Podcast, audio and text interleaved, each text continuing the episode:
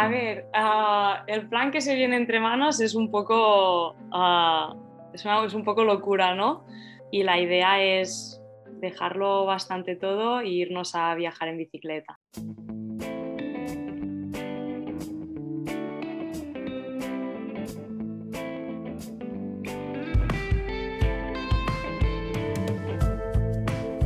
Muy buenos días, mi nombre es Borja Ascón y os doy la bienvenida a un nuevo episodio del podcast de Ciclofactoría Construyendo Ultraciclismo. Hoy, como habréis comprobado, con entradilla musical nueva a cargo de mi amigo Guillermo Esteban, que nos dejo un enlace a su, su perfil de Instagram en la, en la descripción del episodio, porque se dedica a esto, a hacer canciones, a hacer melodías, bandas sonoras de proyectos audiovisuales, de anuncios, de todo lo que le pidáis. Y en el episodio de hoy tenemos a Sonia Colomo. Sonia es pareja de eh, otro ciclista que ya estuvo aquí con nosotros, Eloy Miquel. Y Sonia es una auténtica titana que acaba de ganar eh, la carrera Cross Andes en Chile. Es la tercera carrera que, que corre de ultradistancia. La primera fue Badlands, que también la ganó en la categoría femenina. Es una persona macísima con quien hemos compartido un rato estupendo, hemos aprendido un montón y además no sé si os acordaréis, en el episodio que grabamos con Eloy Miquel, terminábamos el episodio con un poco de intriga que nos contaba que algo se cocía entre manos. Pues bien, Sonia hoy nos cuenta qué es eso que tienen entre manos, un viaje que seguro que les va a cambiar la vida y que nos lo cuenta en primicia en el podcast. Antes de dar paso a la entrevista, quería anunciaros una colaboración muy chula que hemos hecho con los amigos de Cargo Loco.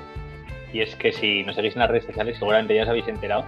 El calendario que ya os presenté de Construyendo Ultraciclismo 2022, con todas las pruebas de ultradistancia para el año que viene ya confirmadas, vamos a hacer un reparto, como no podía ser de otra manera, de ultradistancia, con bicis cargo de Zaragoza a Madrid y de Zaragoza a Bilbao y Vitoria con los amigos de Cargo Loco, que seguramente os acordaréis del episodio con Jimbo Safi que grabamos. Jimbo es uno de los dos componentes de Cargo Loco junto con su compa Juan. Van a venir a Zaragoza el fin de semana, el primer fin de semana de enero, el 8 de enero. Van a venir a Zaragoza a recoger los calendarios que vayan para Madrid y para Vitoria. Kiko y yo seguramente les acompañemos un, un cacho de camino, o quién sabe, quizás todo el camino. Así que si si queréis hacer un regalazo para estas navidades a gente que viva en Vitoria o en Madrid o en Bilbao, pues os metéis en ciclofactoría.com, compráis el calendario, ponéis entrega en Bilbao o en Madrid o en Vitoria y se os llevará con los amigos de Cargo Loco. Los portes cuestan lo mismo que si fuera por correos y eso es lo que se lleva el proyecto tan chulo que tienen los amigos Jimbo Safi y Juan. Además, os vuelvo a recordar que si lo compráis el calendario antes del 31 de diciembre, entraréis en el sorteo para cualquiera de las carreras de los amigos de Transibérica que elijáis. Y ahora ya, una vez dichas todas estas novedades, os dejo con la entrevista a Sena Colomo, que seguro que lo vais a disfrutar un montón. Es la última que lanzamos este año, 2021. Así que aprovecho para felicitaros el año nuevo que comienza ya prontito.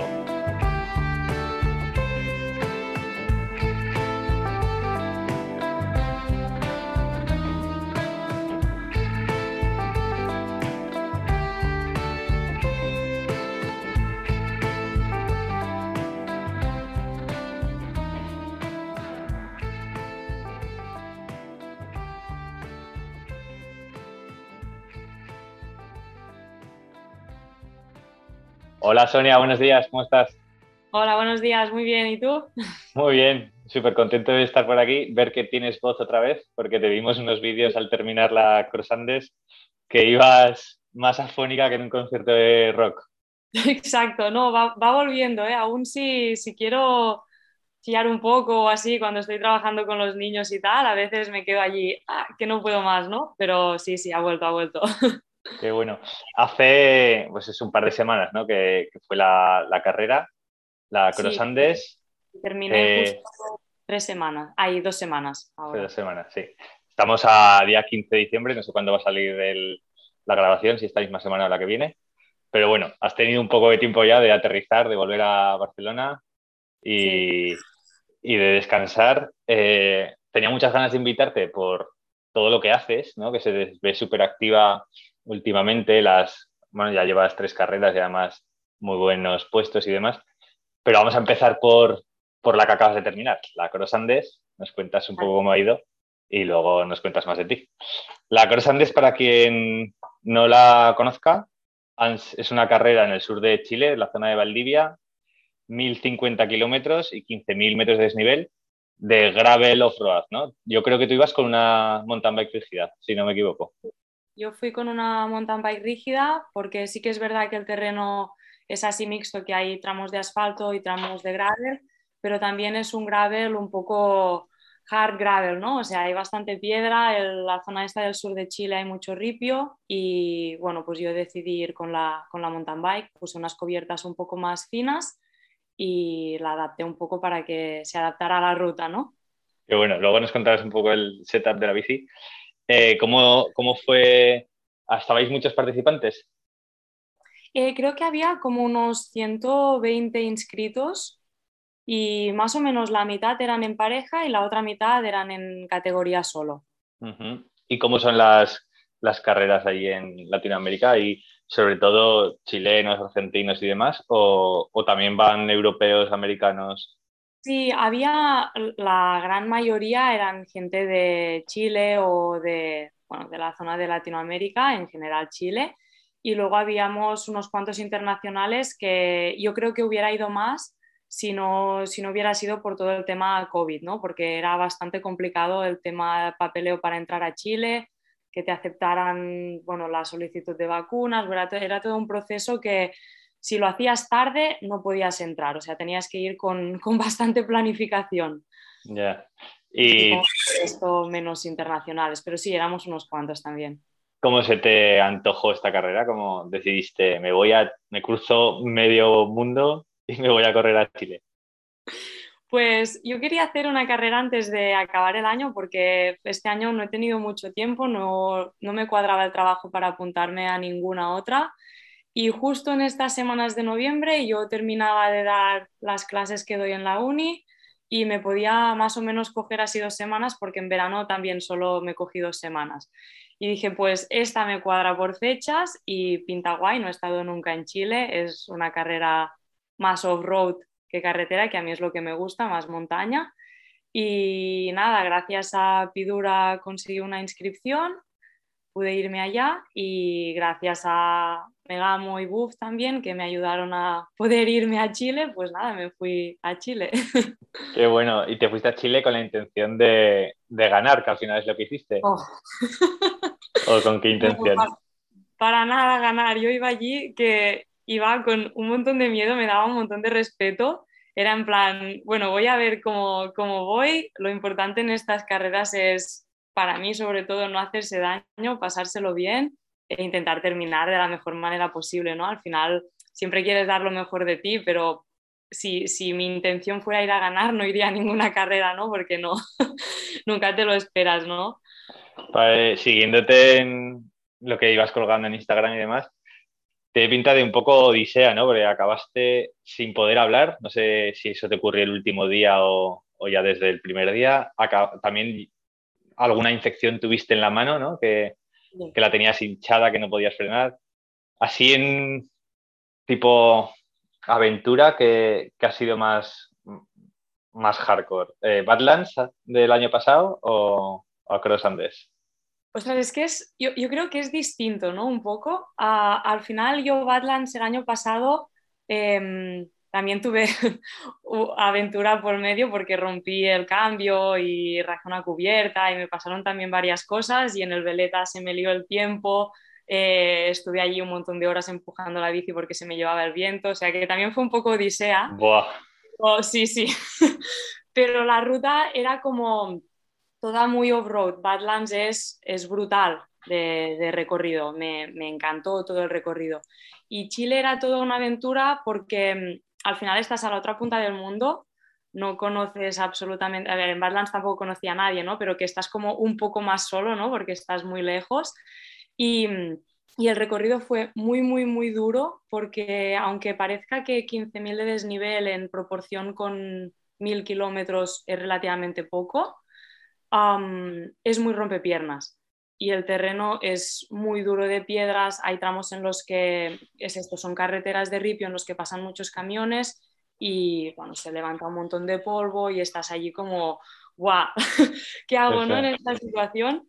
Y la verdad es que son durezas un poco distintas, no, es como que no, terminas de procesar muy bien cuál fue mejor, peor, no sé, son distintas. distintas. Es difícil de comparar, es muy difícil de comparar. Claro, ah, en la Cross Andes, bueno, ya lo hemos dicho, quedaste primera en la, en la clasificación de chicas, octava en la general, si no me equivoco. Sí, al, final, al final creo que novena, pero que al principio salí como octava y luego cambió algo y novena, pero bueno, sí. Bien. Y le hiciste en un magnífico tiempo de tres días y 11 horas. O sea, eso son 83 horas con 15 horas en parada, de, parada en total. Eh, ¿Cómo te lo gestionaste? O sea, pues eran cuatro checkpoints, me parece. ¿En los checkpoints podíais dormir o cómo estaba el tema planteado? Había tres checkpoints y, mm, bueno, en los checkpoints siempre había alguien que te podía picar la brevet card pero y bueno, en los, eh, en los alrededores había como para dormir si querías ah, pues ir a un hotel o a una cabaña o lo que fuera, pero en el checkpoint como tal no es que tuvieras nada extra. Lo que pasa es que ellos pusieron como unas carpas y tal, y luego pues si te querías estirar por ahí podías hacerlo, había un poco de hierba que si querías vivaquear allí lo hacías. Yo acabé durmiendo en los checkpoints porque en uno había un restaurante y me tiré allí en un sofá que era como hacía tanto frío fuera que dije, guau, me quedo aquí y ya no me muevo un rato. Y en el otro checkpoint también me acabé metiendo dentro de una cabaña, o sea que al final intentabas adaptarte un poco a la hora que llegabas y a ver qué hacías. Yo llevaba todo para vivaquear y mm, no vivaqueé. Esta vez en Badlands sí que todo fueron vivacs y aquí pues me acabé metiendo dentro en algún sitio un par de horas y me iba. Qué bueno, sí, sí, porque hacías paradas cortísimas. 15 horas en total, en tres días es súper poco. ¿Cómo gestionabas el, eso, el, ritmo, la estrategia, las paradas? Un poco decidías, llego hasta aquí, hasta el checkpoint y paro, que, bueno, no sé cuánta distancia había entre checkpoints. ¿300 o...? 250, 270. ¿Y los hacías de un tirón y descansabas o improvisabas? como lo hiciste? Mi, planning antes de empezar la ruta, que yo siempre me lo, me lo miro bastante, em, era hacer un, un, checkpoint diario. ¿no? Yo sé que por entreno que llevaba este año y tal, sabía que podía hacer los 250, 270 al día sin parar, bueno, parando a comer, a, buscar comida, ¿no? Porque... Vaya bestia. de barritas todo el día, pero que paras a buscar comida y tal, pero que sabía que podía llegar de un checkpoint al otro. Llegaría a las 12 de la noche, a la 1 de la mañana, pero que bueno, que estaría por ahí. Y, esto es lo que hice, ir de checkpoint a checkpoint, a ver si no me hubiera encontrado bien, pues hubiera parado antes o lo que sea, ¿no? Pero ya que checkpoint sabía que era como un lugar seguro, eh, también es esto, estás en Chile y dices, bueno, pues voy a asegurar un poco de quedarme en lugares que, que conozca Mm, y, sí, sí, me planeé hacer checkpoint diario, dormir un poco en cada uno de ellos en función de si necesitaban más o menos, esto ya lo adaptas en carrera, y, luego tirar. Y más o menos también tenía los pueblos por los que pasaría para saber dónde comprar y tal, porque hay tiradas largas que no tienes nada. y, se, tiene que, se tiene que planificar para no llegar a las 2 de la mañana a un pueblo y decir, bueno, no me sirve de nada este pueblo. Claro, sí, sí, la gestión de la planificación de la ruta desde casa es sí, pero bueno, luego te pasan mil cosas. A mí, creo que no lo he dicho, pero cuando me lo has pedido, me picó algo en la mano, se me hinchó la mano, hice una reacción alérgica. Yo creo que la primera y la segunda noche estuve con fiebre. Cuando paraba, mi cuerpo hervía, sí, sí, estaba tiritando. o sea, si pedaleaba iba bien, y a la que mi cuerpo paraba era como, no, no, es como si estuviera a punto de explotar, ¿no? Y luego ya al tercer día mejor la mano se me deshinchó bien y ya está, pero sí, sí, es que en, el primer día tenía una mano que dije, no puede ser, acabas de llegar. ¿No te dijeron que podía ser? ¿No te asustaste demasiado? No, bueno, tampoco me asusté mucho, dije, bueno, está hinchado ya, es que no tienes muchas más opciones, bueno, pues, o baja o no baja y si no baja ya pensaré qué hago. Vaya, vaya.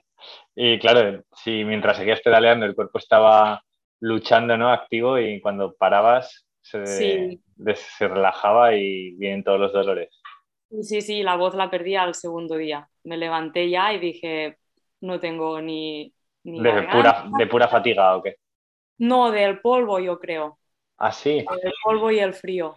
Sí, porque, bueno, claro, había tramos, hubo un tramo muy, muy duro en el que, bueno, se me hizo eterno, eran 120 kilómetros de, de ripio con un montón de polvo y acabé al final que dije, Buah, mañana fliparás de cuello y sí, sí, me, ya, me, ya me levanté sin nada de voz, me sangraba la nariz de, de, tanto polvo. y ya pues, desde el día 2 sangrando por la nariz y sin voz. Lo hace todavía más épico. Sí y más mérito le da a la carrera. ¿Y, de comida qué sueles comer? Es algo que me interesa mucho siempre de todos los que pasan por aquí. ¿Cómo lo gestionas? yo el primer día de salida me preparé bastante comida. Intento comprar uh, tipo panes de leche de aquellos pequeños porque son fáciles de poner un poco en todas partes. También me gusta a mí mucho, sí.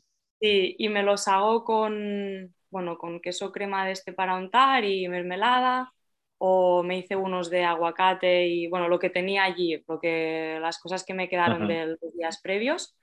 Y aquí me preparé bastantes de estos para poder hacer una tirada larga y no tener que parar a buscar nada de comida el primer día como mínimo. Y llevaba, mm, llevaba también algo de barritas, algunos geles, pero que esto es lo que uso menos. O sea, lo tengo de, ah, tengo bastantes cosas, pero que están como de reserva, ¿no? Un poco. Por la noche, la primera noche cené bien, me comí, bueno, un plato grande de arroz y pollo y así, porque llegué a un restaurante que es en el que me quedé allí estirada en un sofá. y, y, luego el resto de días ya empieza a ser más complicado de gestionar porque ya es comprando, ¿no? El primer día puedes preparártelo en casa, el día siguiente ya vas a lo que encuentras. Y básicamente tiré de comprar sándwiches, que cuando llegaba alguna paradita, pues compraba sándwiches de los que hacen allí, que son brutales, con agua. Con palta. sí, con palta, ponen dos dedos de aguacate que dices, ¡guau, qué pasada, es buenísimo! y, o tortilla, bueno, huevo revuelto, que es lo que le ponían, me compraba dos o tres y comía encima de la bici. Y luego alguna cosa típica, Nutella, palos de estos helados que vas encontrando por el camino y cuando te quedas sin mucha cosa, pues barrita, algún gel y ya está. O sea que no te lo tomabas en serio, ¿no? Un poco lo de tirar sin parar y no, no hacías paradas de me siento en una mesa, estiro las patas. No, no, no, no, no. En general es esto, tirar, parar para necesidades básicas y comer y, ya está. Y luego por la noche sí que paras y dices, vale, ahora descanso el rato que tenga que descansar porque al final el cuerpo también necesita salir un poco de la posición de bici. Pero realmente tampoco fueron muchas horas las que descansaste cada noche. No, no, no, no, no muchas. La primera es la que quería descansar bastante y no pude porque estaba allí tiritando bastante chunga. Y la, sí, la segunda me pasó es esto lo mismo, que es la que también quería descansar, que intenté dormir, creo, que quería parar cuatro horas o así para dormir y acabé parando tres porque ya me levanté en plan que estaba hirviendo y, y dije, guay, me voy, me pongo a pedalear, que me toque el aire porque no, no estoy haciendo nada aquí. Y la última sí que fue una hora y media de locura y me fui. Qué valiente. Oye, ¿te gusta pedalear de noche o prefieres evitarlo y mm. prefieres, porque en, monta en carretera, bueno, pero en montaña, mm, si no hay luz artificial por ningún lado, puede costar bastante, ¿no? A la vista. Sí, bueno, yo voy con el foco y en montaña a veces pongo también el frontal. Eh, si voy en subida no necesitas mucha luz y bajando luego ya sí que te lo tienes que mirar un poco y vas un poquito más lento, pero en general a mí, mm, bueno, a mí me gusta ir de noche, no me, bueno, no, no, me da miedo ni nada. Pues es como, es un momento en el que estás tan solo que para mí es como, es guay la sensación. Mágico, sí. sí. no hay nadie más allí. Además, Chile, eh, claro, son zonas que son un poco remotas, no hay ciudades y parabas un momento las luces y era espectacular de estrellas que dices, ¡buah! O sea, se estaba, bueno, un cielo muy, muy heavy de guapo. Y, a mí no me disgusta, lo que pasa es que luego dices, guau, pues me he perdido un trozo chulo que también era guay de día, ¿no? Así tienes excusa para volver. Sí, exacto, así tengo excusa.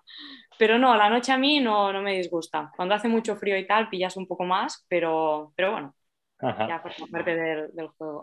Y habiendo ciento y pico participantes, ¿daba como para pedalear en, en compañía muchos tramos o te la hiciste solo casi Yo en mi Caso fui bastante, bastante sola realmente, porque mm, es lo que pasa siempre ¿no? en estas carreras, que en la salíamos y de tirada teníamos 30 kilómetros de subida y ya, ya explotó.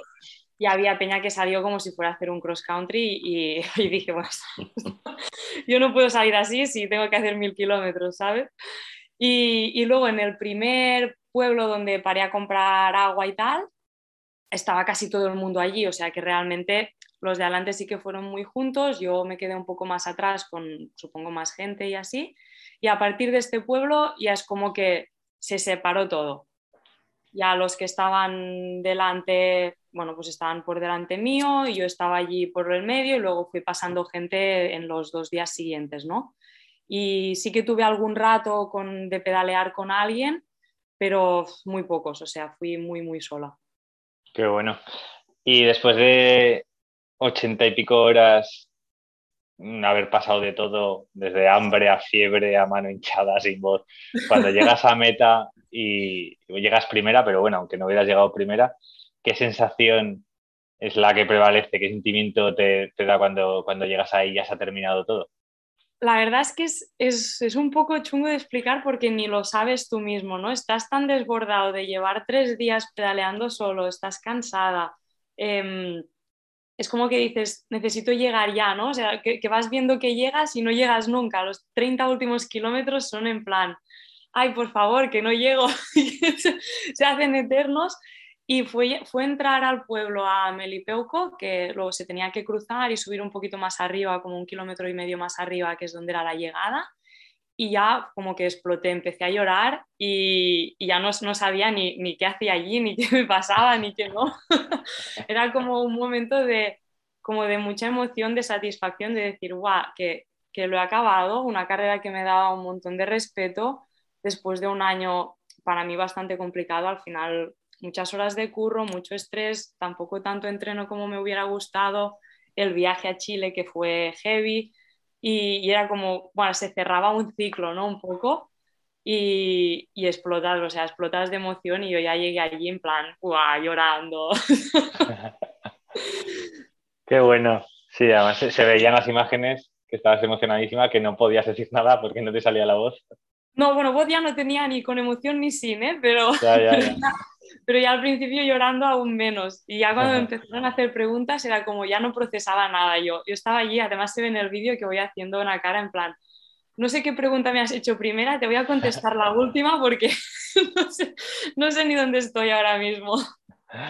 Qué bueno. Oye, cuéntame cómo, cómo te metiste en este mundillo, porque creo que no llevas tantos años pedaleando. No, llevo tres.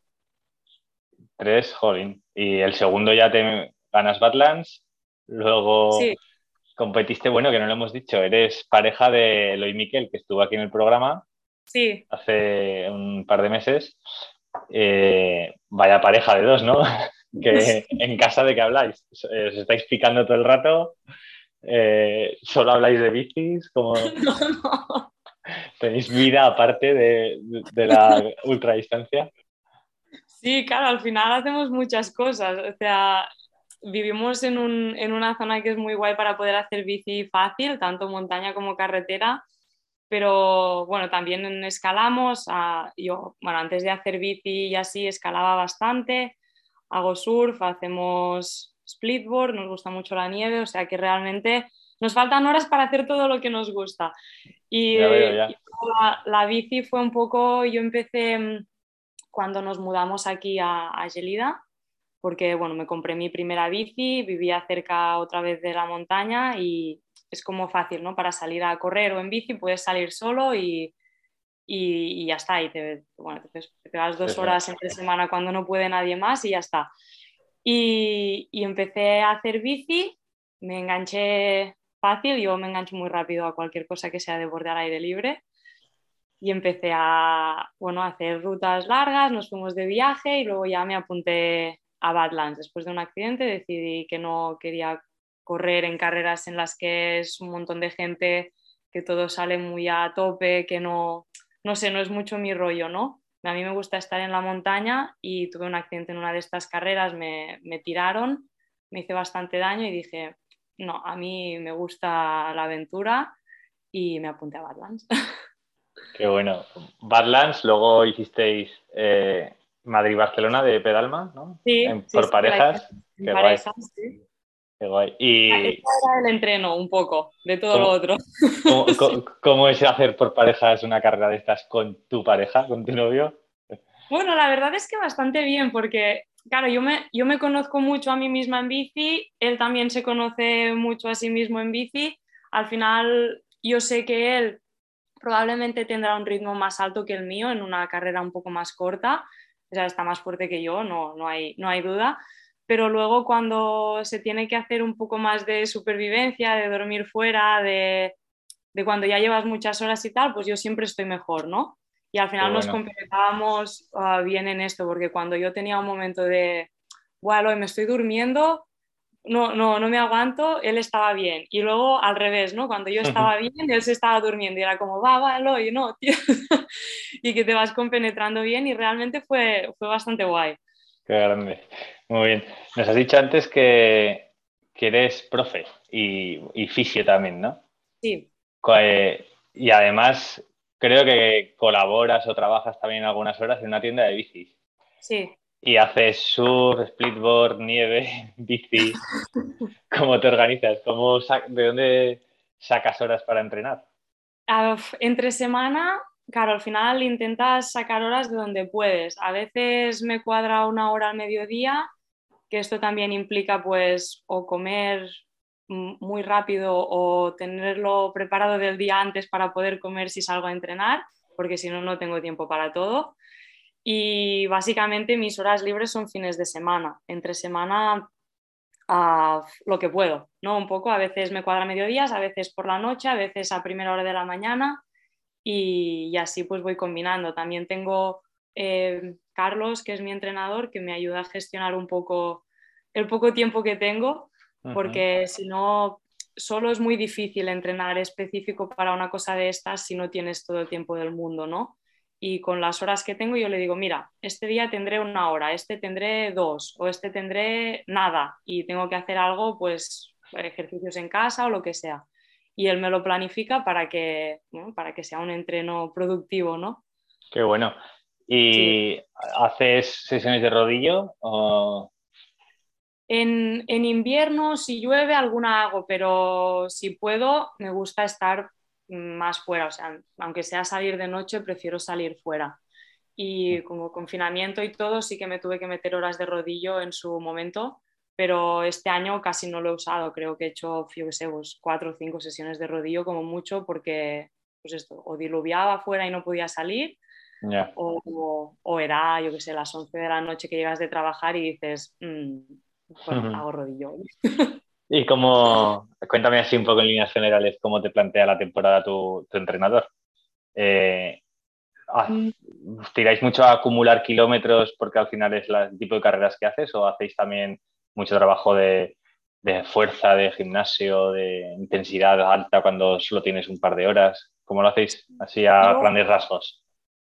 Claro, él, él, lo domina un poco más que yo esto, pero en general tiradas largas yo he hecho realmente pocas por tiempo, básicamente, porque no, no lo tienes y luego tampoco puedes seguir lo que serían las, las líneas eh, generales de entrenamiento para una ultra porque al final lo tienes que adaptar a la persona que tienes delante y yo no tengo cuatro horas, cinco ah, diarias como para entrenar y acabo haciendo entrenos cortos de más intensidad, de menos, depende de lo que, de lo que me toca por día. Él, él lo cuadra por la curva esta de, bueno, no, sé, bueno, él sabe sí, y me dice, pues hoy te tocan pues sprints, hoy series de FTP, hoy ah, tirada un poco larga, ah, más suave. Él me dice lo que tengo que hacer y hago de todo. He pasado de hacer sprints a hacer recoveries que nada rodaba, a hacer series de 15 minutos de FTP, de test, de cualquier cosa. ¿Y desde el principio que estás con el entrenador o eso ha sido el último año? No, esto ha sido ahora. Empecé el año pasado para preparar Badlands, que le pedí a un, a un amigo, Martí, que me pudiera, bueno, que me ayudara un poco a prepararlo porque era la primera vez que me ponía a entrenar para algo y Badlands pues también me daba bastante respeto, ¿no? Y me ayudó. Y luego este año cambié y empecé con, con Carlos en marzo, básicamente porque por proximidad y también es un amigo que vive aquí cerca y coincidimos bastante y, él es el que me ha preparado para, para Cross Andes. Muy bien. Bueno, he estado mirando Strava, sí. cotillando un poco a ver cómo, qué, hacías, qué tipo de tiradas hacías. Llevas 12.000 kilómetros este año, o algo más de 12.000 kilómetros. Sí, 12.000 y poco, sí. Ah, pero bueno, claro, vengo de hacer mil y pico de una tirada, ¿eh? Sí, vale. Entonces, nada, solo 11.000. no, no, pero, pero Alma también 700 de una tirada. Claro, es que haces dos carreras de estas y de golpe te suben los kilómetros, ¿no? Pero sí, entre semana, la mayor parte de horas son en fin de semana, realmente. Hace tiempo que no hago esta pregunta, me parece, es algo que, que, de vez en cuando hago. Eh, yo, tú que entrenas con, con entrenador, que me imagino que tienes vatios, por lo que has dicho, eh, la pregunta del millón. ¿Cuántos vatios mueves en el test de, de 20 minutos? A ver, que no me equivoque. se lo pregunté, dije, dímelo bien para que no me equivoque cuando me lo pregunte.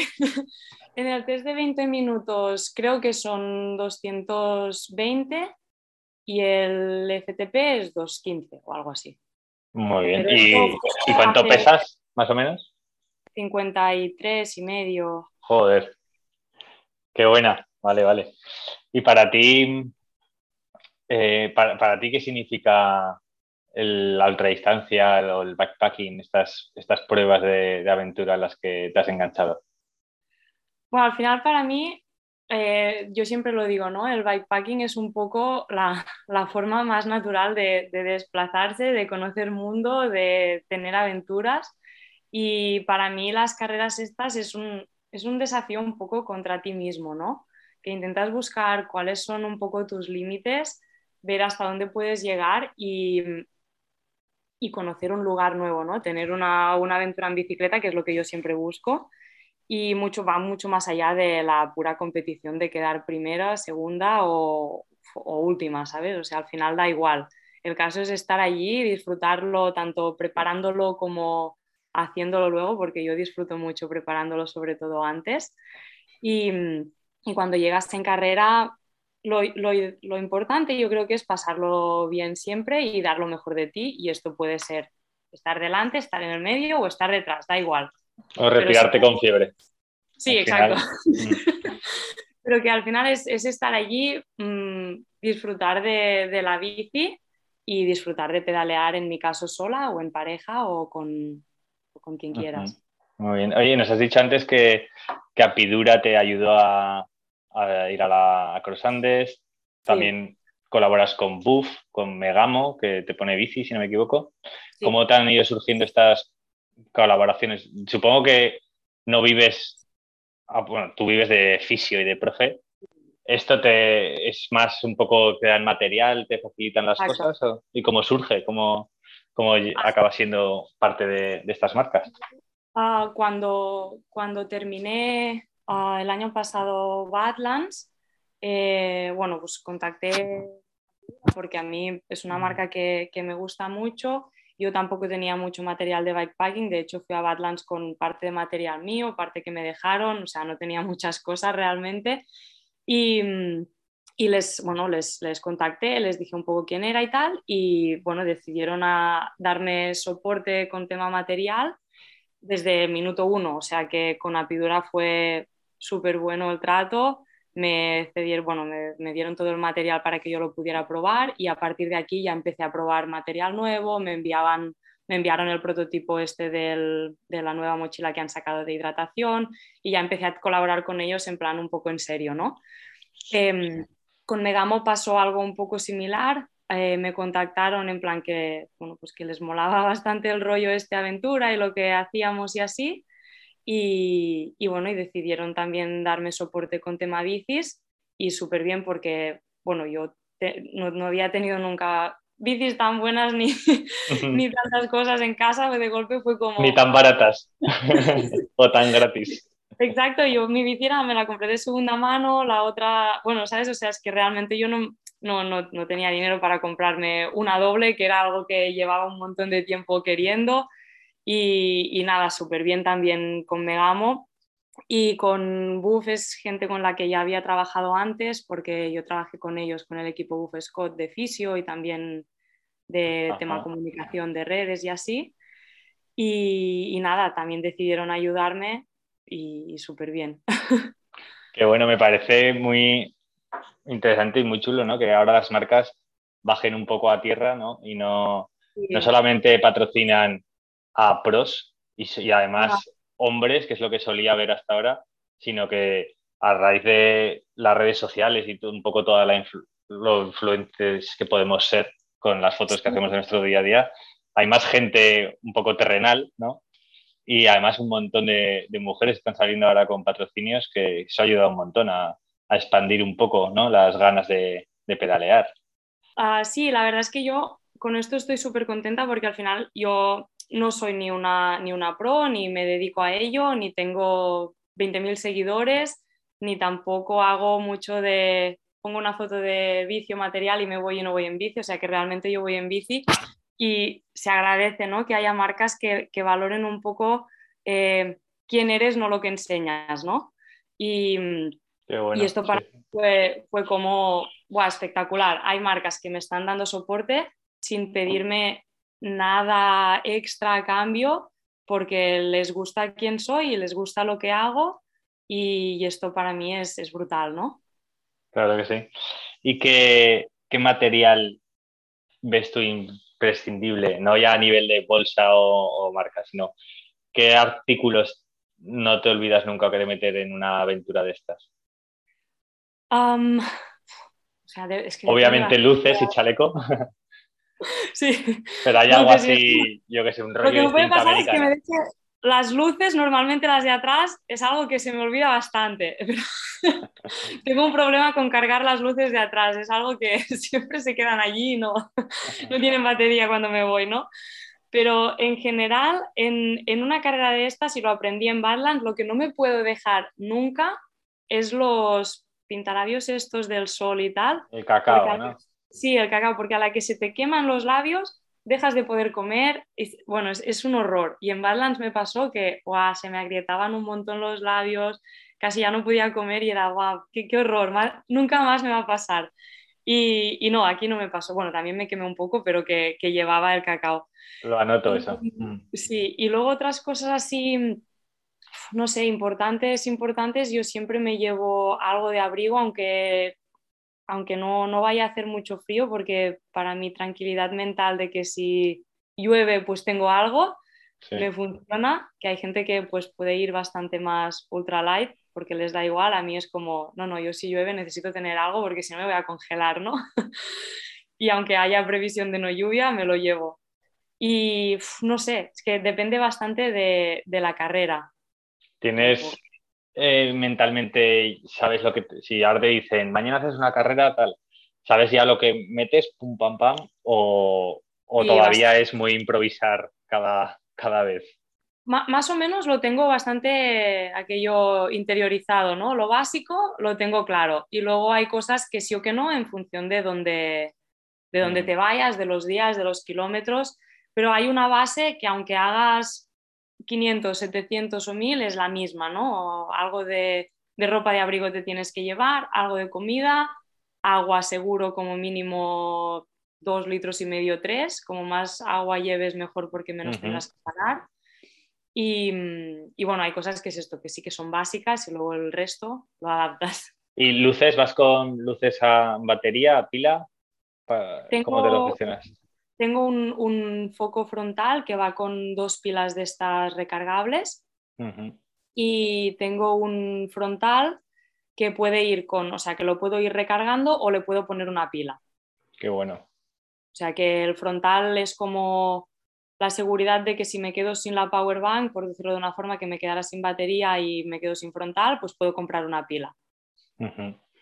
Muy bien. ¿Cómo, ya para ir un poco terminando, ¿cómo convencerías a, gente, a chicas, por ejemplo, que, andan en bici, que hacen carreras de las que hacías tú antes, más cortas, de cross country, lo que sea, que se les mete el gusanillo este en, de ver estas aventuras, pero que igual no se atreven por un montón de factores?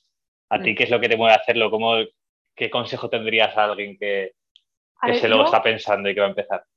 Yo, bueno, tampoco hacía cross country, ¿eh? hice alguna carrera de maratón, pero, pero bueno, que, que sí, al final yo creo que mm, para plantearte hacer una, una, carrera de estas características, lo primero e importante es conocerte a ti encima de la bici, hacer cosas pequeñas antes, en plan una aventura de fin de semana, em, salir solo o sola si es lo que te gusta.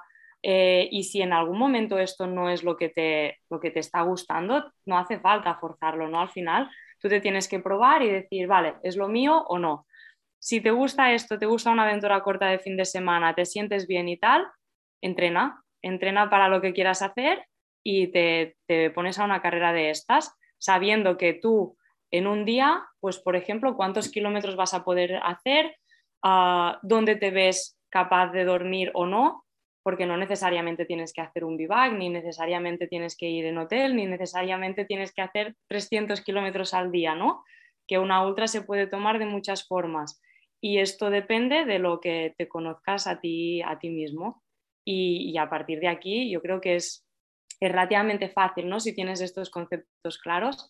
Lo que yo no recomendaría nunca, que a veces es como el falso positivismo este de si quieres puedes, hazlo y ya está. No, o sea, que estas cosas se tienen que entrenar y tienes que saber hasta dónde llegas.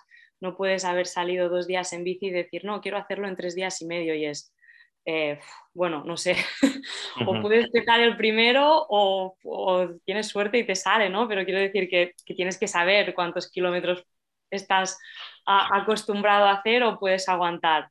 Desde y luego. y a partir de aquí yo creo que, que se pueden hacer muchas cosas. Siempre hay un poco de, factor de improvisación, ¿no? Cuando te metes en una aventura de estas, eh, vas a hacer siempre algo que nunca habías hecho, porque ya solo por el hecho de que es un evento y tienes cinco días, por ejemplo, pues te hace ir a un ritmo más alto. Pero una cosa es ponerte un poco a prueba y otra cosa es no venir de hacer todo lo contrario y de repente pensar que, que se puede con todo. No, exacto, exacto. Yo creo que requiere un poco de, de esto de planificación y de, y de entreno. Y entreno no quiere decir que vayas a hacer una ultra y el objetivo sea ganar, ni hacerlo en, en sin dormir, ni nada. No, pero es entreno de saber cómo puedo gestionar yo esta carrera para pasármelo bien, ¿no? También, porque si no vas a sufrir y ya, y pues, tampoco tiene tanta gracia, ¿no? Si solo estás allí sufriendo. Eso es, pues nada, muchas gracias por, por los consejos. Eh, antes de, de, despedirme, quería preguntarte acerca de un plan que nos contó hoy que cuando estuvo aquí en el programa, el, episodio lo terminé con, un poco de intriga, ¿no? Que nos decía que se venían planes nuevos, pero que no los podía desvelar. Estos planes, yo ya sé que, se vienen ya, que es a principios de, año de este 2022. ¿Qué es eso que tenéis entre manos? ¿Qué, ¿Qué, nos puedes contar de la aventura que os estáis cocinando? A ver, ah, el plan que se viene entre manos es un poco, uh, es, un poco locura, ¿no? el caso es que nosotros decidimos en, un momento este verano que, queríamos hacer un cambio y, la idea es dejarlo bastante todo e irnos a viajar en bicicleta. Toma esa. ¿Y a dónde? eh, a ver, esto lo digo o no lo digo porque no lo sabe la gente. bueno, nos vamos, en principio, si todo va bien, nos vamos a San Diego a ver mi mejor amiga que hace dos años que no la veo. Y a partir de allí empezamos a bajar Baja California, México, Centroamérica, Latinoamérica, si todo va bien. Y por ahí estaremos. Se me han puesto de, punta. ¿Cuánto, ¿Cuánto tiempo planeáis? Em, pues de momento no tenemos fecha de vuelta hasta que se nos acaben, bueno, o sea, hasta que nos acabe el dinero de haberlo vendido todo, básicamente. O sea, que esto es un... Lo dejo todo y me voy a, gozar, ¿no? Porque me imagino que vas a tener que dejar tu hielo y los trabajos en los que estáis. Sí, exacto. Yo dejo todo, dejo las clases que doy en la uni, dejo el trabajo de fisio con los niños, eh, dejo la tienda, dejo los domicilios que hago, o sea, lo dejo todo, me lo vendo todo y, y me voy con una bici, una tienda, un saco y una cámara de fotos. Qué grande. qué ganas de, seguir la aventura. ¿Dónde, ¿Dónde podremos seguiros? Ah, esta aventura se va a poder seguir en un, bueno, en un canal de YouTube que hemos creado. Vamos a intentar colgar cositas así un poco a menudo, que se va a llamar eh, Will Print Stories, que es un poco traza, historias de trazas de la bici, ¿no? Ajá. Y también en Instagram el mismo nombre, Will Print Stories y bueno, y en nuestros canales personales también. Muy bien, pues ahí abajo en, los, en la descripción del episodio lo, lo dejaré los links a, a estas eh, a las redes sociales para poder seguir la aventura. Qué ganas, qué ganas de veros ya en, en acción. Muchísimas gracias por contárnoslo, por haber venido hoy aquí y tenemos un ojo ahí a ver lo que vais haciendo. Un placer. Ya haremos algún otro cuando estemos por ahí perdidos. Sin duda, ¿eh? cuando estéis ahí en mitad de Latinoamérica, hacemos una conexión rápida para que nos contéis. Exacto, me parece bien. Genial, pues a empezar de la mejor manera el año, dale un abrazo también a Eloy y que, que disfrutéis mucho. Vale, gracias. A ti, Sonia, saludo. Adiós.